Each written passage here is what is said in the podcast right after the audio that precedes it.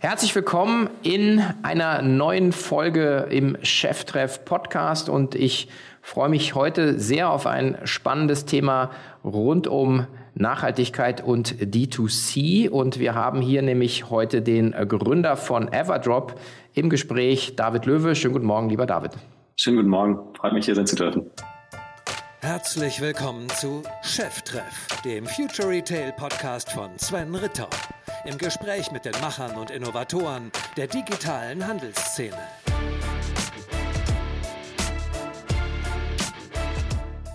Zu Beginn ein Hinweis in eigener Sache. Durch die Pandemie hat der Onlinehandel einen enormen Aufwind erfahren und viele Unternehmen haben einen bis daher nie dagewesenen Peak im Umsatz erwirtschaftet.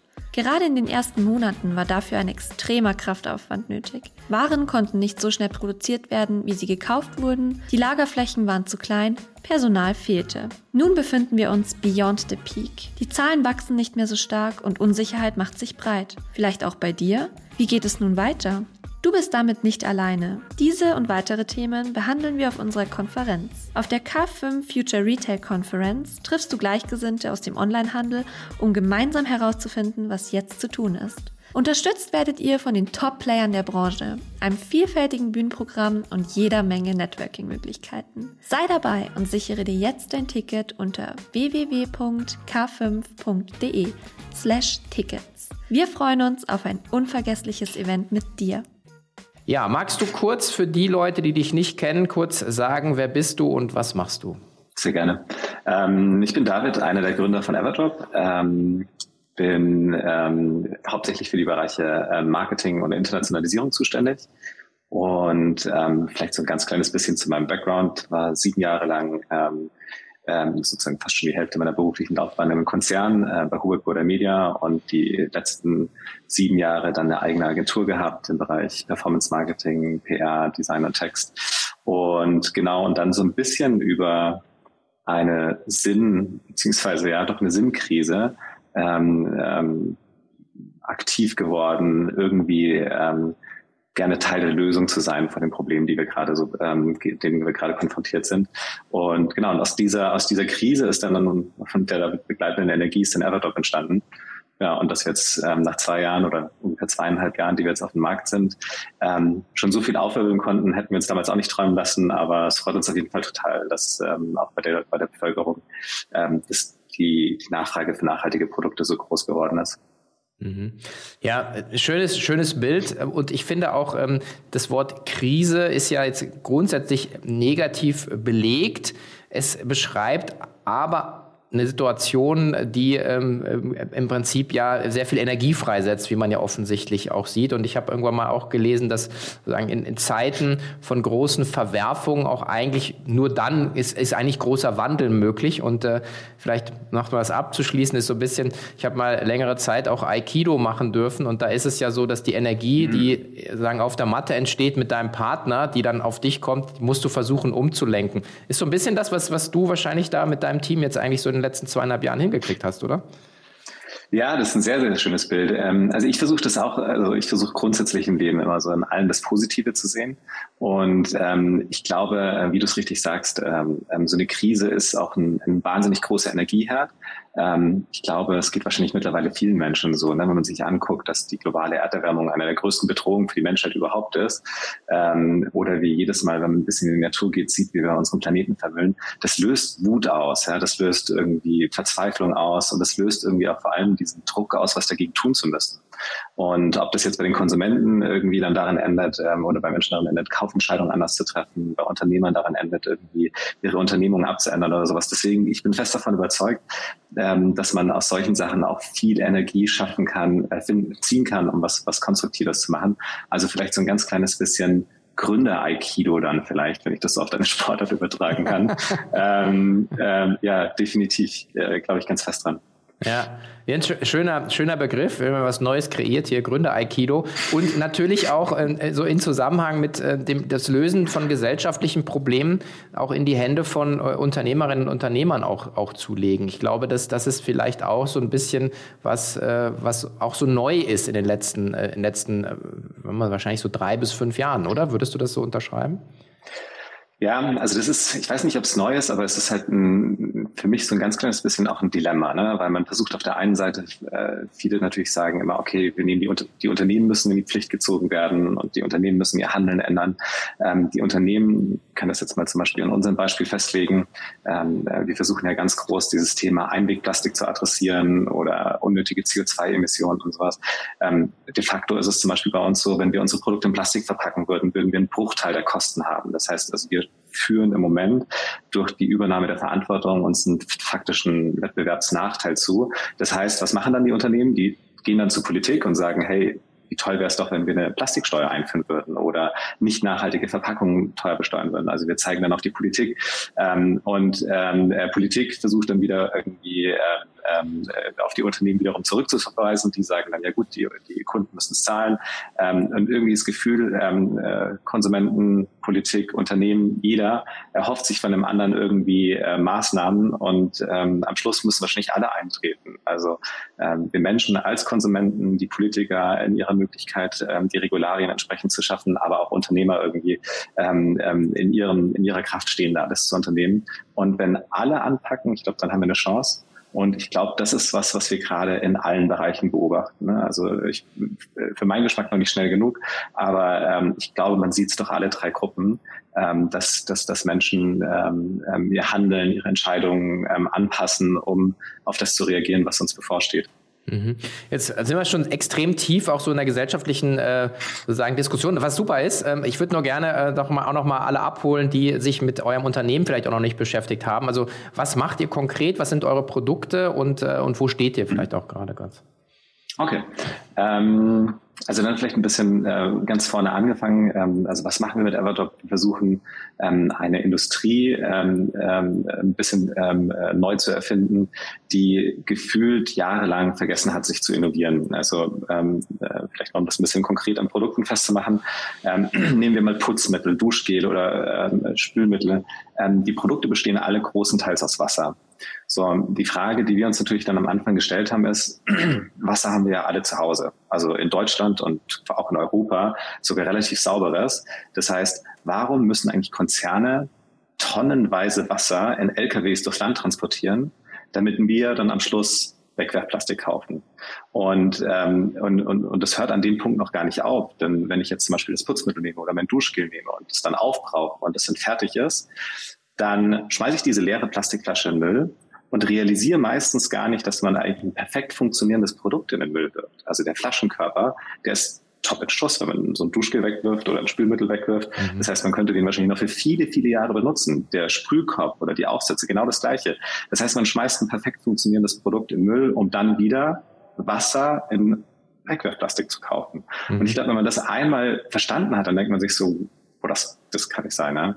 Mhm. Und ähm, ähm, aus diesem Unverständnis heraus haben wir gesagt, hey, ähm, ähm, das geht effizienter haben ähm, gestartet mit einem kleinen Putzmitteltab, der so ähnlich wie so eine Brausetablette einfach in die Flasche raus ähm, eingeworfen wird, sich dann auflöst und ähm, man mischt sich praktisch sein Putzmittel zu Hause selber an. Also man verlagert den letzten Produktionsschritt ähm, ähm, in das Zuhause ähm, von den von von den an, von den Kunden und ähm, genau das gleiche mit dem Duschgel als Pulver.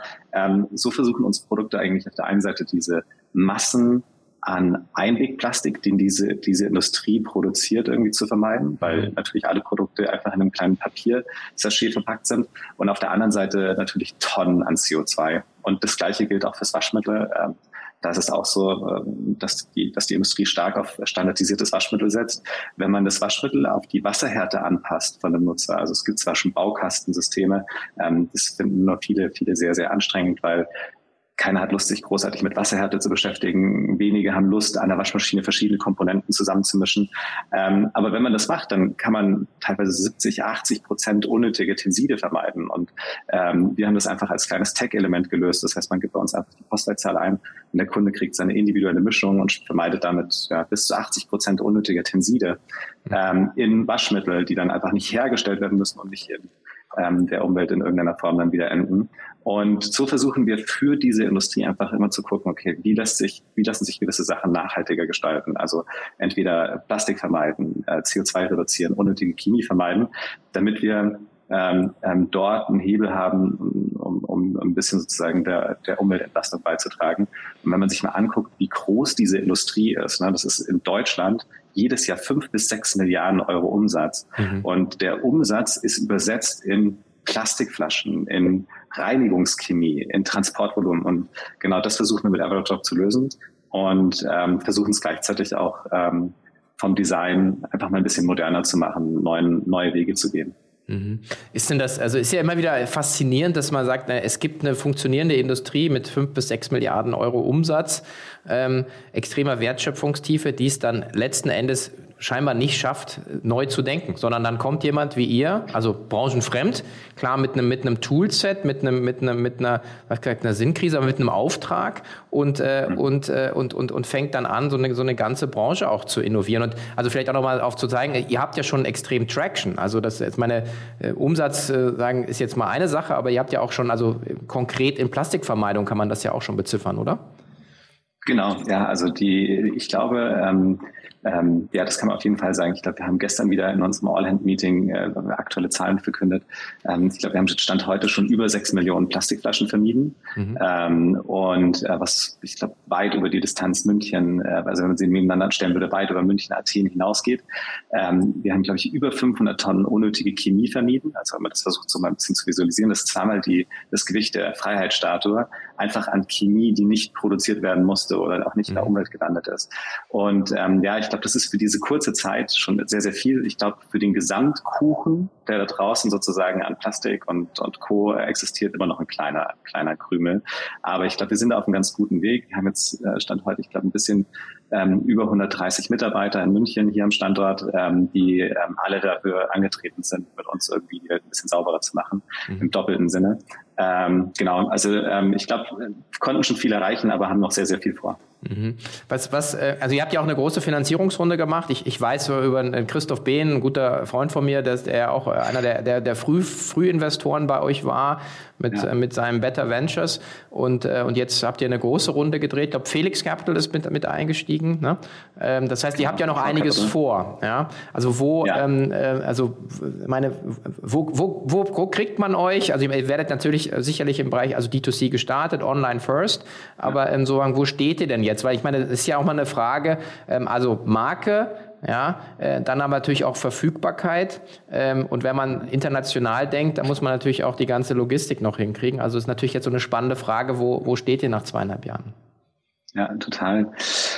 Also ähm, ich, genau wie du richtig gesagt hast, wir sind D2C gestartet. Ähm, das heißt, ähm, am Anfang natürlich erstmal schnell auf Shopify einen Shop gebaut ähm, und geguckt, ähm, wie kommt das Produkt an. Ähm, ich glaube, man muss auch dazu sagen, wir haben Everdrop ähm, am Anfang als Side-Business gegründet, weil ähm, wir natürlich, ähm, also, äh, wir natürlich voll beruflich eingespannt waren und gesagt haben, hey, wie schön wäre es eigentlich, äh, äh, so ein Sustainability-Startup mal versuchen nebenbei aufzuziehen.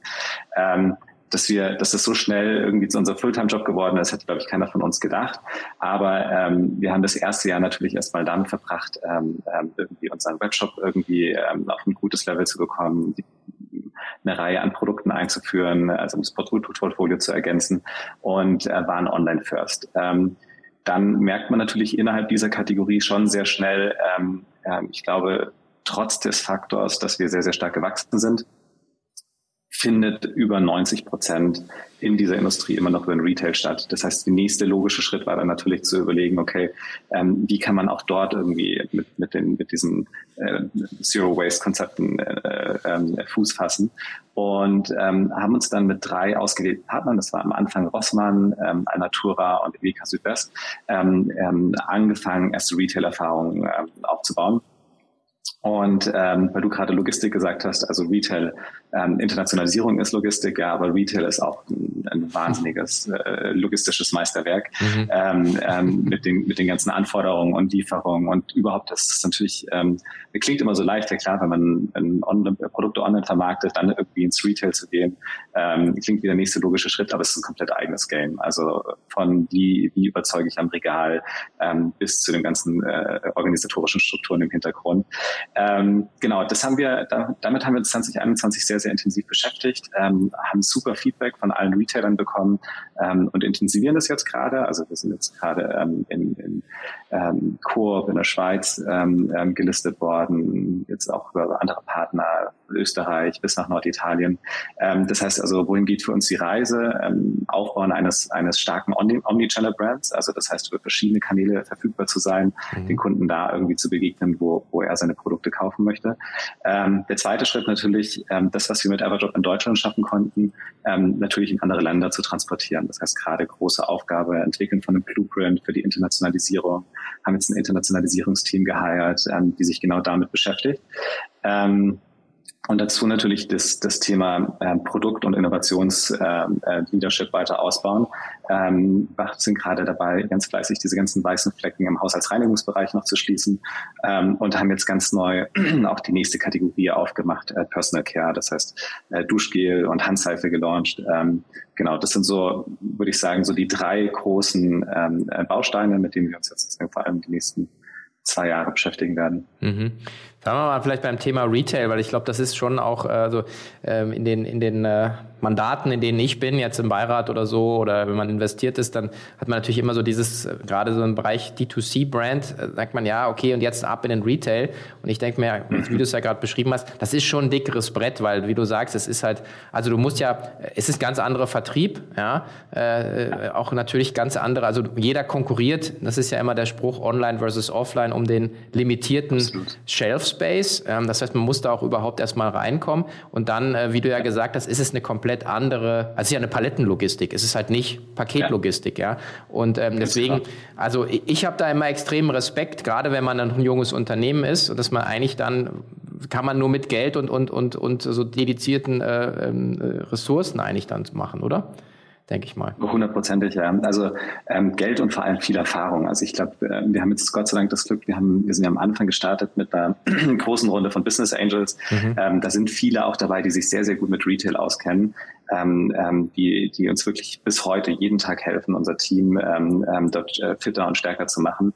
Das ist, das ist eine komplette eigene Welt. Und ähm, ist es wirklich so, wie du, wie du vielleicht gerade gesagt hast, ja, man sagt das dann irgendwie so Retail und äh, man denkt sich tatsächlich auch als Gründer, ja gut, was soll da jetzt so kompliziert sein? Ich schicke dir ein paar Produkte, die stellen das rein und das war's. und, äh, und es ist einfach, und es ist halt einfach eine ganz eigene Welt. Ja. Also du musst die Produkte neu konzipieren, man muss sich überlegen, okay, wie, wie funktionieren so Tabs überhaupt am Regal ja, und so, so und, und, und Pulver? Ähm, äh, wie müssen die ver von der Außenverpackung aufbereitet sein, dass der Konsument vielleicht auch am Regal versteht, wie dieses Konzept funktioniert. Ja, alle mhm. unsere Produkte sind ja, keins davon ist in Anführungszeichen Stangenware, sondern alle haben ja irgendwie ein uniques, individuelles Konzept. Ähm, ähm, dann Preis ist auf einmal was ganz anderes, als es im Webshop auf einmal funktioniert. Und mhm. auf einmal hat man das Thema, dass man sich mit einer Preisstrategie auseinandersetzen muss, die auf der einen Seite im Regal funktioniert, als auch irgendwie im, im Webshop. Ne? Da hast ganz andere Unit Economics, die zu tragen kommen. Also es ist definitiv ein riesen Brett und deswegen hat es uns, glaube ich, jetzt auch ein Jahr lang ähm, gebraucht, bis wir ähm, da gefühlt so solide stehen, wie wir jetzt heute da sind. Und ähm, genau, das heißt aber, ich glaube, wir sind jetzt sehr, sehr confident, dass wir dann ein gutes Team aufgebaut haben, gute, gute äh, Strukturen entwickelt haben und genau, das, äh, ist das sozusagen einer der großen großen Rollout-Themen für die nächsten zwei Jahre. Mhm. Kann man da schon so absehen? Also ist es dann, ist dann, wird dann Offline oder Retail sagen, äh, vielleicht auch irgendwann, irgendwann größer werden oder, oder ist das irgendwann geht so die Schere zusammen oder ist das noch zu früh? Das ist eine sehr, sehr spannende Frage. Also im Moment würde ich schon sagen, die sind äh, der Großteil, was das würde ich sagen, der Großteil ist ähm, immer noch das Online-Geschäft. Ähm, wenn ich mir jetzt aber einfach an das, äh, an das Marktvolumen schaue, dann ist natürlich im Retail der, größte, der größte Teil. Ne? Ich habe es gerade gesagt, also laut Studien findet ähm, in unserem Segment 90 Prozent noch stationär statt. Mhm. Ähm, die Frage ist, ob diese Studien natürlich auch den Trend, den wir jetzt die letzten zwei Jahre vor allem beobachtet haben, abbilden.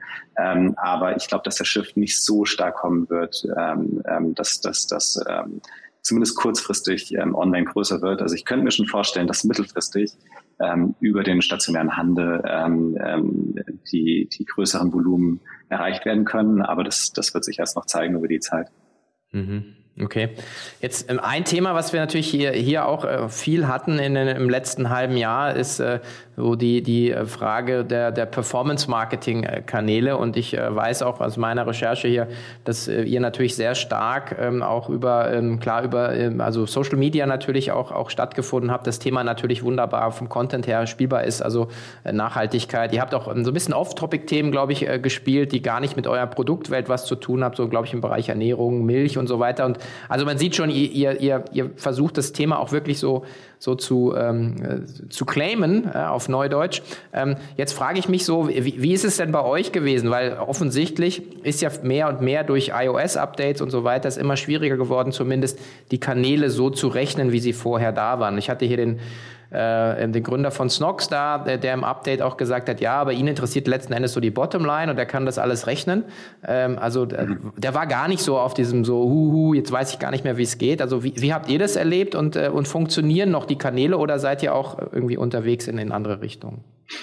Mhm. Also ich also äh, interessant, dass der Kollege das gesagt hat. Also ich habe ähm, durch die Bank und ich bin auch wirklich viel im Austausch mit anderen ähm, ähm, Unternehmen, ähm, die, die, die im Bereich Online-Marketing sind. Das hat man schon sehr stark gemerkt. Also ähm, ähm, auf einmal, auf einmal wurden deine, wurde dein, dein gesamtes, ähm, deine gesamten Bordmittel äh, zum Aussteuern der Marketingkanäle auf den Kopf gestellt. Ähm, erschwerend kam ja noch dazu, dass vor allem iOS ja auch sukzessive ausgerollt worden ist. Das heißt also, die Updates wurden ja nicht über Nacht auf allen Geräten gleichzeitig installiert, sondern mhm. das war ja sozusagen auch noch so ein kontinuierlicher Verlauf, ähm, wann die, wann die Leute das Updates installieren. Ähm, wir hatten das, äh, wir hatten in Anführungszeichen ein ganz kleines bisschen Glück, dass wir schon sehr, sehr früh in internes äh, BI investiert haben. Mhm. Also das heißt, wir haben ein eigenes Data Warehouse aufgebaut, ähm, wir haben ähm, ich glaube, heute sind es ähm, zwei äh, Data Analysts und ein ähm, CTO, der auch sozusagen unser ähm, Chief Data Officer ist in, in, in, in dem Bereich. Und ähm, dadurch haben wir ein ganz, ganz kleines bisschen, glaube ich, ähm, äh, Vorteil, ähm, dass wir schon immer sehr, sehr stark auf, auf Basis interner Daten die Kanäle ausgesteuert haben. Ähm, das heißt, ähm, wir konnten immer so ein ganz, ganz kleines bisschen unabhängiger sein von den, von den, von den Ads Managern. Nichtsdestotrotz, also ähm, ich glaube, die Personen, die sagen, dass das keinen Einfluss hat, das kann ich mir fast nicht vorstellen. Alleine schon der Faktor, ähm, dass du durch die äh, eingeschränkte ähm, Tracking-Fähigkeit im iOS-Bereich, was ja doch sehr, sehr viele ähm, Nutzer sind, gerade in Deutschland, mhm. ähm, lässt sich ja allein schon das Remarketing, also es lässt sich schwerer identifizieren. Äh, äh, Bestandskunden lassen sich dadurch einfach schwerer identifizieren. Das heißt, also man hat einfach schon Effizienzverluste, wenn man, wenn man wie wir unser Geschäft auf Neukundenakquisition auslegt, ähm, mhm. dann ähm, äh, erleidet man schon rein technisch ähm, ähm, Effizienzeinbußen. Ähm, die muss theoretisch jeder Werbetreibende spüren. Ähm, nichtsdestotrotz, ähm, zu deiner Frage zurück ursprünglich, ähm, ich, also ja, das war ein Einschnitt, aber ich meine, es ist halt wie immer, ähm, ähm, glaube ich, in allen Industrien so, ähm, dann rumst einmal, ähm, dann brauchen alle irgendwie wieder ganz kurz den, den, den Staub von den Schultern zu klopfen. Man findet trotzdem wieder neue Wege. Und ich meine, ähm, die, die, die Tatsache ist halt, die Menschen sind trotzdem noch auf den verschiedenen Plattformen, egal ob es jetzt Facebook, Instagram, TikTok, Pinterest ähm, oder, oder, oder ist. Ähm, und ähm, äh, man muss halt sozusagen neue Akquisitionsstrategien entwickeln, neue Messstrategien entwickeln. Und dann findet man schon wieder das Stück für Stück in, in seinen Modus rein. Das heißt also, ich bin nach wie vor davon überzeugt, dass die Kanäle alle funktionieren und funktionieren werden, ähm, äh, unabhängig dahin, äh, welchen, welchen Trend es jetzt sozusagen im Nutzerverhalten geben wird, also wohin ähm, welche Plattformen dann am Schluss die, die meisten Nutzer für sich gewinnen können. Aber ähm, ähm, ähm, Kanäle funktionieren noch und sie werden auch weiterhin neu fun äh, funktionieren, aber es gibt Effizienzeinbußen und man muss sich umstellen. Ja. Mhm. Jetzt folgt noch eine kurze Werbung in eigener Sache. Hast du schon unseren K5 Newsletter abonniert? Dieser informiert dich ein bis zweimal wöchentlich zu den wichtigsten und spannendsten Themen im E-Commerce und deiner Branche. Außerdem erfährst du als eine der ersten Personen von den News zu unserer K5 Conference. Du bekommst coole Podcast-Tipps und on top bekommst du regelmäßige Jobangebote für Führungskräfte und Fachexpertinnen. Wenn du also keinen E-Commerce-Trend mehr verpassen oder dich beruflich weiterentwickeln möchtest, dann melde dich kostenlos für unsere Newsletter an. Registriere dich ganz einfach unter k5.de slash newsletter und bleibe up to date. Wie wichtig ist denn Content dann auch, auch letzten Endes für, für euch als, als Firma und als Produkt? Sehr, also ich glaube schon, dass man sozusagen ähm, heutzutage, also in unserem Segment ist es sehr, sehr wichtig und ich, ich glaube, es gibt wahrscheinlich sehr, sehr wenig Kategorien, wo Marke nicht relevant ist. Und ähm, ich glaube, wenn du sozusagen als Marke versuchen möchtest, mit deinen, mit deinen äh, Menschen in Kontakt zu kommen, die ähm, mit der Marke sympathisieren wollen, dann stehst du ja auch für etwas. Und ähm, ich glaube, da ist Content essentiell ähm, weil du möchtest ja ähm, auf der einen Seite natürlich möchtest du, dass die Menschen auf deine Produkte auf, ähm, aufmerksam werden, aber du willst ja Menschen auch emotionalisieren, erreichen und inspirieren und das geht ohne Content nicht. Mhm. Ja, es ist auch so, äh, wir hatten ja Rupert Botmeier, der auch auf der K5-Konferenz wieder einen, einen, einen, coolen neuen Vortrag äh, halten wird und der hat auch so ein bisschen gesagt, äh, letzten Endes geht es nicht um deine Sortimentsbreite und Tiefe, sondern es geht so ein bisschen so äh, um die Frage der, der, der Relevanz im Alltag äh, bei deinem Kunden und dass du ähm, nicht immer in, in der Transaktion äh, denken äh, solltest, gerade wenn du, wenn du mit so großen Firmen halt äh, konkurrierst und, und das, ich meine, immer das schwierige Wort Love Brand, aber wenn man irgendwie sagt, man hat ja. so, eine, so eine Marke, wo man sagt, da liest man gerne was zu und, äh, und dann so so in deinem Hinterkopf äh, läuft es dann wieder, wenn dann der Bedarf entsteht, sagst du natürlich, gehst du dann eher äh, zu euch. Also seht ihr das auch, dass du sagen, also so von der Engagement her und der Interaktion mit euren Kunden oder den Interessenten, das so stattfindet? Hundertprozentig, ja. Also bin ich fest davon überzeugt. Geht mir, also kann ich auch ganz ehrlich immer mich selber als Konsument einfach ähm, beobachten. Ne? Ich glaube, würde ich von der Marke nur Werbung sehen, ähm, dann wäre ich relativ schnell gelangweilt.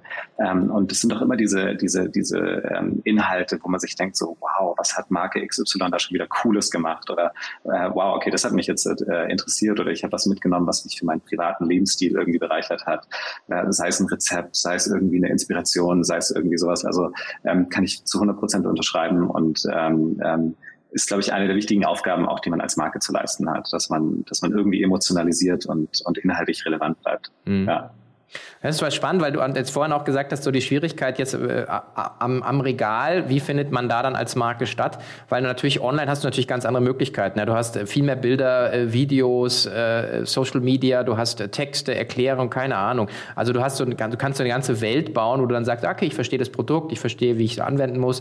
Am Regal habe ich, weiß nicht wie viel, eine, eine, halbe Sekunde oder so, oder maximal, noch nicht mal wahrscheinlich. Ja. Äh, und dann ist eigentlich die Verpackung. Also wie, wie knackt man denn das? Also das finde ich äh, total ja. spannend. Das ist, das ist der größte Shift für uns im Marketing eigentlich des letzten Jahres gewesen. Also wir haben sehr, sehr stark in Brand Awareness investieren müssen, weil beim Retail ist es tatsächlich so, oder zumindest glauben wir dran, ne? da gibt es wahrscheinlich viele Theorien, aber wir glauben, du musst sozusagen den Kampf um deine Marke schon im Vorfeld gewinnen, sodass der Kunde, wenn er dann am Regal ist, äh, diesen Moment hat, ach, da ist Everdrop, das will ich jetzt ausprobieren oder das ist das, ist das Konzept. Ähm, und auf einmal ähm, investiert man in Maßnahmen, die ähm, jetzt sozusagen für dich als ähm, Online-Marketer eine totale Katastrophe sind, weil du nicht sofort transaktional äh, versuchst irgendwie, ähm, ah, okay, cool, der Klick kommt auf die Webseite, konvertiert, basta.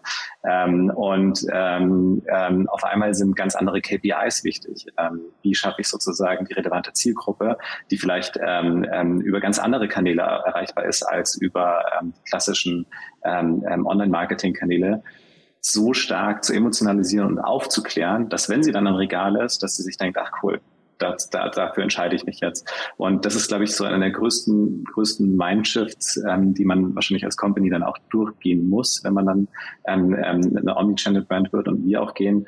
Ähm, und das durchdringt gerade alle Bereiche. Also wir beschäftigen uns sehr, sehr intensiv gerade damit, äh, wo das überall stattfindet. Aber ähm, ich glaube, für eine Marke muss sozusagen der Entscheidungsprozess eigentlich schon im Vorfeld getroffen werden. An einem Regal wirst du noch entdeckt und die, die, die Marke löst all das, was du im Vorfeld aufgebaut hast, am Regal aus und führt dazu, dass der Kunde sich für dich entscheidet. Mhm. Jetzt ist so, jetzt ist die Marke natürlich in dem Fall äh, erlebbar durch das Produkt. So und jetzt habt ihr, also ich glaube, zum 25 äh, äh, Artikel ähm, oder äh, oder äh, was Produkt, ich weiß gar nicht. Also zumindest habt ihr also ein Stretch. Ihr habt angefangen mit mit äh, sagen ähm, Spülmittel, Waschmittel. Nächster Schritt hast du ja gesagt, ist so Personal Care. Ähm, ja. Frage A, ähm, wonach entscheidet ihr, in welche Richtung ihr geht? Und, äh, und Frage B ist für mich so ein bisschen die, zweiter Teil wäre, ähm, kann man denn vom Spülmittel auf Personal Care, ist das also der Stretch, also ist so ein bisschen, ähm, also weil, weil das hat ja sehr viel dann auch mit, äh, mit, mit Geruch zu tun, mit, mit also das, das eine ist so, ja, Wäsche, äh, Geschirr und so weiter ist jetzt noch ein bisschen weiter weg von mir, meinem Körper. Ähm, ja. Aber ähm, also das finde ich auch eine spannende Diskussion. Es ist eine spannende Diskussion und ich glaube, ähm, wir führen die konstant. Also wir haben das am Anfang auch gefragt, ob wir sozusagen eine Multi-Brand-Strategie gehen wollen oder sozusagen eine Mono-Brand. Ähm, ähm, wir haben, ähm, und, und das fängt eigentlich schon viel, viel früher, also die Diskussion hat schon viel, viel früher angefangen, als wir ähm, die Putzmittel rausgebracht haben. Das war unsere erste Diskussion. Wir haben ein paar Business Angels bei uns an Bord, die waren ähm, äh, bei Procter Gamble und da ist sozusagen so ein ganz kleines bisschen ähm, die alte Schule oder die Denke so, wenn du ein Putzmittel bist, dann ist deine Marke ein Putzmittel. Ja? Und wenn du ein Waschmittel bist, dann bist du ein Waschmittel. Ja? Also Weiße Riese wird kein, keine Ahnung, äh, äh, Spülmaschinentabs rausbringen. Ähm, und ähm, ähm, dann haben die damals schon in Anführungszeichen uns das geflaggt und haben gemeint, Jungs, überlegt euch das wirklich, ob ihr jetzt noch in diese ganzen anderen Kategorien exp äh, expandieren wollt. Und ähm, wir waren aber relativ entschlossen, dass unsere Marke im Kern ähm, natürlich ein Lifestyle-Brand ist, der für Nachhaltigkeit steht, für plastikfreien äh, Lebensstil und ähm, dass, dass wir auch den Produktstretch schaffen.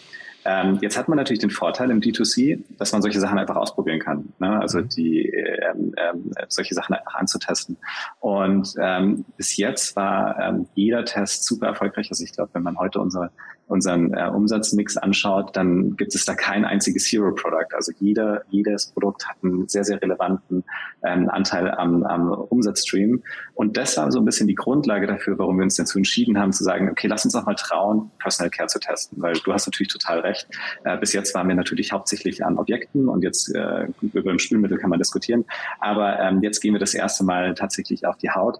Aber wir glauben auch da, ähm, gerade beim Personal Care-Bereich und im Beauty-Bereich sieht man ja, wie stark dieses Thema in Inhaltsstoffe, Nachhaltigkeit und sowas ist. Und ich glaube, das lässt sich in diese Kategorien auch transportieren. Und unser Launch war jetzt so erfolgreich, dass man schon sagen kann, ähm, das hat funktioniert. Ähm, so und ähm, aber wir haben natürlich noch einen Haufen anderer Kategorien auf der Agenda, und diskutieren das Thema trotzdem immer wieder vor und zurück. Ähm, was kann die Marke jetzt leisten und was braucht vielleicht einfach eine neue Marke? Ähm, Im Moment ähm, gibt uns ein ganz kleines bisschen die Erfolgsserie recht, dass das Everdrop leisten kann. Ähm, aber es wird vielleicht, äh, ich glaube nicht, dass wir die Diskussion zum letzten Mal geführt haben. Mhm.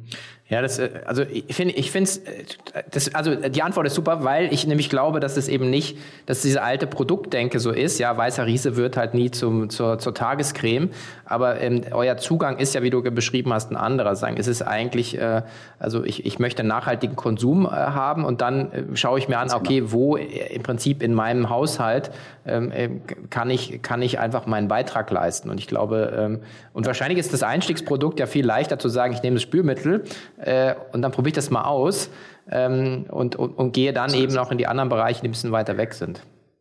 Und ich glaube, man kann noch ergänzen, also was wir ja auch versuchen mit den ganzen Produkten. Also, äh, also zum einen ist es so, ähm, ähm, Klar, überall, wo du im Haushalt so mehr oder weniger Einwegplastik findest, versuchen wir zu überlegen, gibt es dafür bessere Konzepte. Ähm, aber zum anderen versuchen wir auch die Kategorie in ihrer Ästhetik und auch in ihrer sensorischen Erlebnis, äh, in, in, ihrem sensorischen Erlebnis neu zu denken. Also die Produkte sehen nicht aus wie Putzmittel oder die sehen halt nicht aus wie ein typisches mhm. Spülmittel und sowas, sondern das sind Objekte, die eigentlich äh, ähm, ähm, fast ein Design-Item sind, das man zu Hause gerne äh, stehen hat. Und auch die Düfte, also alle unsere Düfte sind sehr, sehr unique und sehr modern. Also ich glaube schon, dass wir es auch mit den bisherigen Produkten geschafft haben, ein sensorisches Erlebnis zu machen. Und, und das geht bis in so Kategorien, wo Kunden uns äh, total verwundert auch anrufen. Zum Beispiel unsere Spülmaschinentabs, ja, ähm, die sind halt nackt. Ja, das heißt, sie kommen ohne Folie, ohne Plastik und alles umschließende aus. Ähm, und normalerweise haben die entweder eine Plastikfolie oder sind noch irgendwie in so einer Auflösungsfolie verpackt. Mhm. Ähm, sprich, die haben eigentlich nie einen Geruch ja? Und wir haben das erste Mal sozusagen angefangen, okay, also auch Spülmaschinentabs können ja äh, ein, ein, ein Geruchserlebnis sein. Und ich glaube, weil wir da schon viel in diesem Bereich Wohlfühl und ein sensorisches Erlebnis ähm, äh, Bereich hineingehen, ähm, ähm, ist es schon, dass auch, ähm, obwohl wir für einen Bereich im Moment stehen, Haushaltsreinigungsprodukte, die tendenziell eher gerne auch mit Arbeit betrachtet werden, dass es auch noch so ein ganz, ganz kleines bisschen äh, ähm, äh, ein Wohlfühlerlebnis ist und vielleicht deswegen auch den Stretch rüber in Personal Care schaffen. Mhm. Wie wichtig sind denn dann, dann also Abos für euch? Das ist ja eigentlich so ein Produkt, was man regelmäßig braucht, recht planbarer Konsum und eigentlich ein total nerviger ja. Beschaffungsprozess. Auch hundertprozentig. Also funktioniert bei uns irre gut. Also wir ähm, am Anfang waren wir so ein ganz kleines bisschen skeptisch, weil wir nicht wussten, ähm, äh, Deutschland hat ja mit diversen ähm, äh, Abo-Modellen schon sehr, sehr viel negative Erfahrungen gemacht. Das heißt, wir wussten nicht, wie, wie gut wird dieses Produkt wirklich im Abo angenommen. Aber wie du richtig sagst, ne, die Kategorie macht total Sinn im Abo. Ne? Also warum sollte ich irgendwie mein Waschmittel schleppen wollen oder meine Spülmaschine schleppen wollen? Und ähm, nee, und das ähm, ist bis jetzt ähm, von unseren Kunden allgemein sehr, sehr gut angenommen worden. Ähm, und von daher ein ganz wichtiger Baustein auch für 2023 zu überlegen, wie kann das vielleicht noch ein Ticken, ähm, äh, wie kann man da im Bereich Convenience vielleicht noch neue Innovationen herausbringen, dass die, dass die Kunden ähm, ähm, einfach maximal ähm, ähm, ähm äh, wenig nachdenken müssen und das eigentlich alles äh, smooth und automatisch läuft.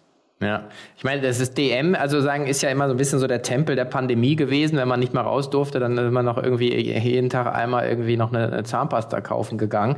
Aber äh, wenn man jetzt mal ganz ehrlich ist, äh, dann, äh, außer bei jungen Mädchen, glaube ich, in der Kosmetikabteilung, das weiß ich aus eigener Erfahrung, äh, ist es so einfach äh, als Vater, äh, ist das jetzt, glaube ich, nicht jetzt so der, der, die schönste Freizeitbeschäftigung, die man, die man hat. Absolut. Ähm, aber vielleicht auch nochmal spannend, also ein bisschen auch anekdotal, weil ich habe auch sehr zum Beispiel, ich, ich, bei mir der Running Gag im Büro ist, also ich lebe E-Commerce, es gibt, glaube ich, keinen Tag, wo nicht ein oder zwei mindestens äh, Pakete reinkommen, weil ich mir immer sage, ich A, habe die Zeit nicht und B, ja, also ich, ich finde es sehr, sehr angenehm.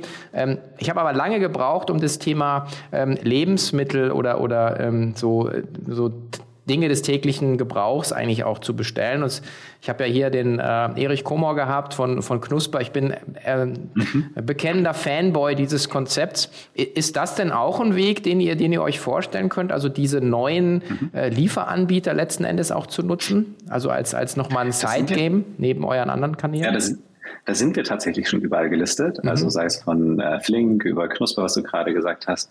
Ähm, sind bei, bei, den, bei denen eigentlich sehr verfügbar. Ich glaube schon, dass es am Schluss sozusagen Aufgabe der Marke ist. Ähm, jeder Kanal hat ja in einer gewissen Form seine Daseinsberechtigung. Ja, es gibt, glaube ich, eine gewisse Daseinsberechtigung für den stationären Handel. Es gibt mhm. eine Daseinsberechtigung für diese Quick-Commerce-Anbieter. Ähm, es gibt auch eine Daseinsberechtigung für uns als E-Commerce-Anbieter. Und ähm, am Schluss ähm, muss man sozusagen versuchen, ähm, ähm, da zu sein, wo der Kunde, was, was, wo der Kunde halt einkaufen möchte. Und ähm, von daher, ich glaube an die Konzepte, ich äh, nutze sie selber. Also ich finde das auch tatsächlich ähm, ähm, sehr, sehr smart, ähm, ähm, Lebensmittel ähm, geliefert zu bekommen. Ich glaube auch überhaupt, wenn ich mir so angucke, ähm, es gibt auch vom Öko-Institut eine sehr, sehr tolle Studie, ähm, die eigentlich ähm, ähm, ausgearbeitet hat, dass, dass äh, dass Onlinehandel auch in CO2-Emissionen einfach deutlich effizienter ist als der stationäre Handel, dass es dafür auch aus ökologischen Aspekten sehr, sehr gute Argumente gibt, ähm, in die Richtung zu tendieren. Also von daher, ähm, also wir als Marke ähm, sind dort vertreten und ähm, ich glaube auch, dass die Konzepte ähm, total Sinn machen. Mhm, okay. Jetzt hast du noch äh, das Thema Internationalisierung angesprochen. Ihr seid ja schon also in, in diversen Märkten äh, aktiv. Ähm, kannst du ungefähr sagen, so die Verteilung? Wahrscheinlich ist der Großteil immer noch äh, Deutschland äh, und dann Schweiz, Österreich nehme ich an. Aber wo seid ihr schon? Genau. Was, was habt ihr noch auf der Agenda? Mhm. Also wir, also Dach, genau, ich finde immer, ähm, Dach klingt immer so, als ob man, ähm, als ob das sozusagen so mehr oder weniger die Heimatmärkte sind. Ähm, allerdings ist, glaube ich, Schweiz ähm, einer der größten Internationalisierungsschritte, weil ähm, dadurch, dass sie nicht in der EU sind, das regulatorisch ein enormer, enormer Akt ist. Ähm, Genau, Deutschland, Österreich, Schweiz sind wir schon sehr aktiv vertreten. Ähm, Italien, Frankreich ähm, ähm, sind wir gerade dabei, die, die, den ganzen Internationalisierungsblueprint ähm, ähm, auszu, auszuarbeiten. Und ähm, genau an den zwei Märkten testen wir das gerade alles. Ähm, als nächstes ähm, werden wir definitiv gucken, welche weiteren europäischen Länder sich ähm, ähm, äh, anbieten werden. Also das heißt UK, die Scandics, ähm, äh, Benelux und sowas. Ähm, und äh, wenn das erfolgreich läuft, ähm, ich glaube, einer der, der, der Gründe, warum das Thema Plastik mich auch so stark emotionalisiert hat, ähm, sind durch die Erfahrungen in Südostasien. Also ich glaube, Asien hat, ähm, wenn man in Asien Urlaub gemacht hat, dann sieht man dieses Plastik, also wie schlimm dieses Plastikproblem ist. Und ähm, fände es natürlich auch total ähm, ähm, spannend, wenn wir ähm, dann sozusagen, viele wollen ja, glaube ich, immer erstmal nach Amerika. Ich könnte mir tatsächlich vorstellen, wenn Europa gut funktioniert, dass wir uns eher in Osten ähm, orientieren werden. Mhm. Wobei Amerika, wenn Einwegplastik ist, das auch schon äh, echt ein Desaster, muss man sagen. Also Das, äh, das stimmt, ist, ja. schon, äh, ist schon äh, eine üble Kiste. Äh, vielleicht äh, hilft da ja auch da wieder ähm, der, der, der Ölpreisschock gerade, dass man ja letzten Endes auch drüber nachdenkt, weil ähm, das ist ja auch so, ja. hast du ja auch im Eingangs erwähnt, dass im Prinzip eine, eine, eine Externalisierung äh, von Kosten an die, an, an die Gemeinschaft ja stattfindet, indem man halt, also eben halt eben keine Plastiksteuer gibt, indem es halt letzten ja. Endes nicht, nicht wirklich eingepreist ist, indem billig, Öl immer noch eigentlich viel zu billig ist.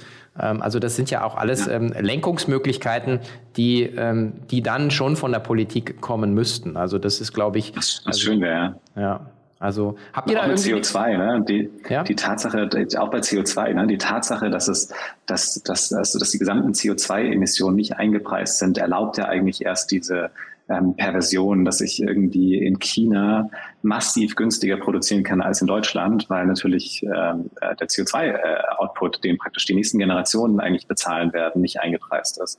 Und ähm, ich finde, da, da müssen wir einlenken und ähm, ähm, ja, wäre schön, wenn das, wenn das eher früher als später passiert. Ja, ich habe mich immer gewundert bei der ganzen Diskussion, wenn man dann immer die Produktion immer weiter verlagert hat nach Osten.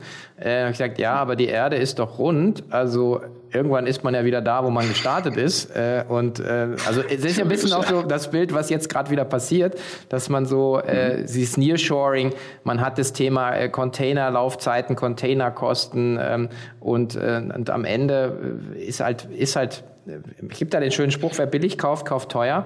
Ähm, das meint man immer auf die schlechte Qualität der Produkte, aber in dem Fall ist es ja jetzt mittlerweile so, ja, wir zahlen halt am langen Ende die Zeche, dass wir vielleicht auf einem unbewohnbaren Planeten dann leben. Ne?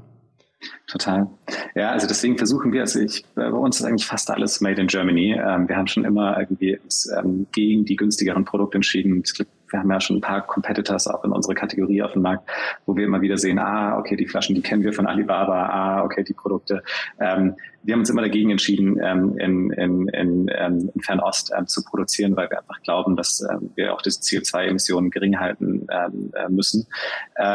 Und so ist, glaube ich, alle Produktionen, ich glaube 95 Prozent aller unserer Produktionsstätten sind im Umkreis von 300 Kilometer von unserem Logistikzentrum. Mhm. Ähm, es gibt eine, es gibt tatsächlich eine Ausnahme, das ist ähm, ähm, ähm vielleicht auch gar nicht so uninteressant, äh, so als, als, als Gründungsanekdote. Ähm, ein ähm, äh, Everdrive hätte, glaube ich, ganz am Anfang, wir sind, wir sind ja ähm, ähm, äh, live gegangen, ähm, Januar 2020 sind die ersten Kampagnen gestartet, also wir haben Ende 2019 gegründet und dann mhm. live gegangen Januar 2020. Und kurz darauf ging ja die Pandemie los. Und ähm, wir, wie gesagt, sourced, haben alles in Deutschland beziehungsweise nahe Europa gesourced.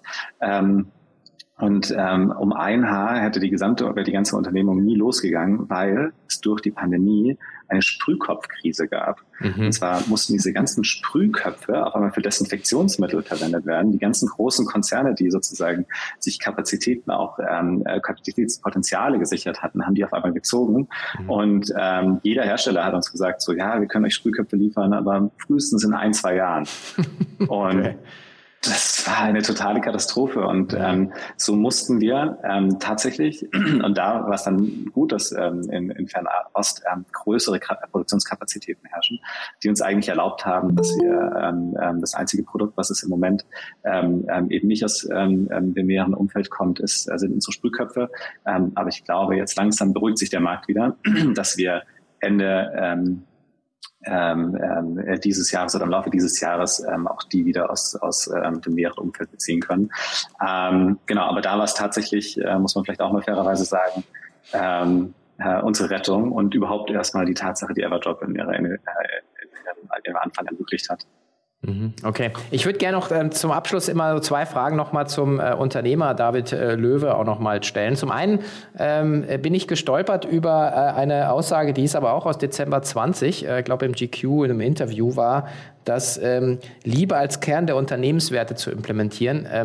Ehrlich gesagt, mir gefällt es total, weil ich, äh, ich finde, dass dieses Wort im, im Business-Kontext ja immer so, äh, kommt immer so ein bisschen, ja, das ist so corny, kannst du das sagen? Und ich denke mir so, nee, aber wenn ich an meine K5-Konferenz denke und wie viel Liebe, also meine, also unsere, also ich mache das ja mit einem tollen Team, wie viel Liebe in diese Details reingesteckt werden, äh, in das Essen, in die Orga, in die Versorgung, egal. Und dann denkst du dir, und dann kommen die Leute und sagen so, ja, das war eine coole Konferenz. Denkst du, ja, weil genau dieses Wort da drin steckt. Wie, wie meinst du das? Ähm, wie, wie, wie lebt ihr das die letzten zwei Jahre? ein erfüllteres und schöneres Leben. Und das ist jetzt nicht nur im Privaten, in der Liebesbeziehung so, sondern das ist mit Freundschaften so, das ist im Arbeitskontext so.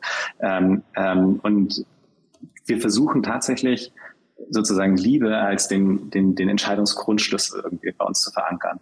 Und ähm, ähm, beschäftigen uns tatsächlich sehr, sehr viel damit. Also wir haben auch sehr, sehr früh angefangen, ähm, ein People and Culture Team aufzubauen, die nichts anderes machen, um genau diese Kultur eben ähm, bei uns zu verankern. Und ich glaube, ähm, ähm, du kannst wahrscheinlich heute mit jedem unserer Mitarbeiter sprechen und du wirst es erleben. Also diese Menschen sind wirklich so toll und so positiv und so engagiert. Und ähm, ich glaube, ähm, am Schluss in der Arbeitswelt ist es ja immer sozusagen so, wofür steht ein Unternehmen und mhm. wofür du stehst, zieht auch sozusagen like-minded people wiederum an. Ja. Und ähm, wir, wir wollen genau diese Menschen, die ähm, ähm, diese Entscheidungsmatrix in sich tragen, für Everdrop gewinnen. Okay. Und ähm, genau, und natürlich versuchen wir es auch, wie du richtig gesagt hast, das ins jedes Produkt einfließen zu lassen, in jede Entscheidung, Liebe zur Umwelt, mhm. in puncto Nachhaltigkeit. Aber mhm. für uns ist es nach wie vor einer der, der großen Grundpfeiler äh, für Everdrop und wofür wir als Company stehen wollen. Ja, also wer sich dadurch angesprochen fühlt, sollte sich unbedingt bei dir bewerben, auf LinkedIn oder sonst wo dich anschreiben. Ich glaube, ihr sucht immer gute Leute. Und äh, zu guter Letzt, die, die immer die Cheftreff-Schlussfrage ist, wenn du nochmal zurückgehen könntest an den Start von Everdrop. Das ist jetzt leider erst äh, so drei, zweieinhalb Jahre zurück, ja, aber gut. Also bei manchen ist es dann zehn, ja. Aber bei dir ist halt okay, ein bisschen kürzer. Gibt es irgendeine Erkenntnis, die du dir selber, deinem jüngeren Ich, so mit auf den Weg geben möchtest? Die, es geht nicht um Fehlervermeidung oder irgendwelche Aktientipps, sondern so, so vielleicht was, was die Qualität deiner Entscheidung vielleicht äh, mit dem Wissen halt ein bisschen, bisschen verändert hätte. Also darum geht es eigentlich so. Ja, also ich, ich leide immer ten, tendenziell ähm, ähm, unter dieser, unter dieser ähm, ähm, oder was heißt leider, wahrscheinlich ist es auch gleichzeitig wieder positiv und negativ zu sehen. Ähm, ich traue mir und Everdrop eigentlich immer alles zu. Ich bin da sehr, sehr mhm. unerschrocken und wir hatten es vorhin mit dem Retail oder was auch immer.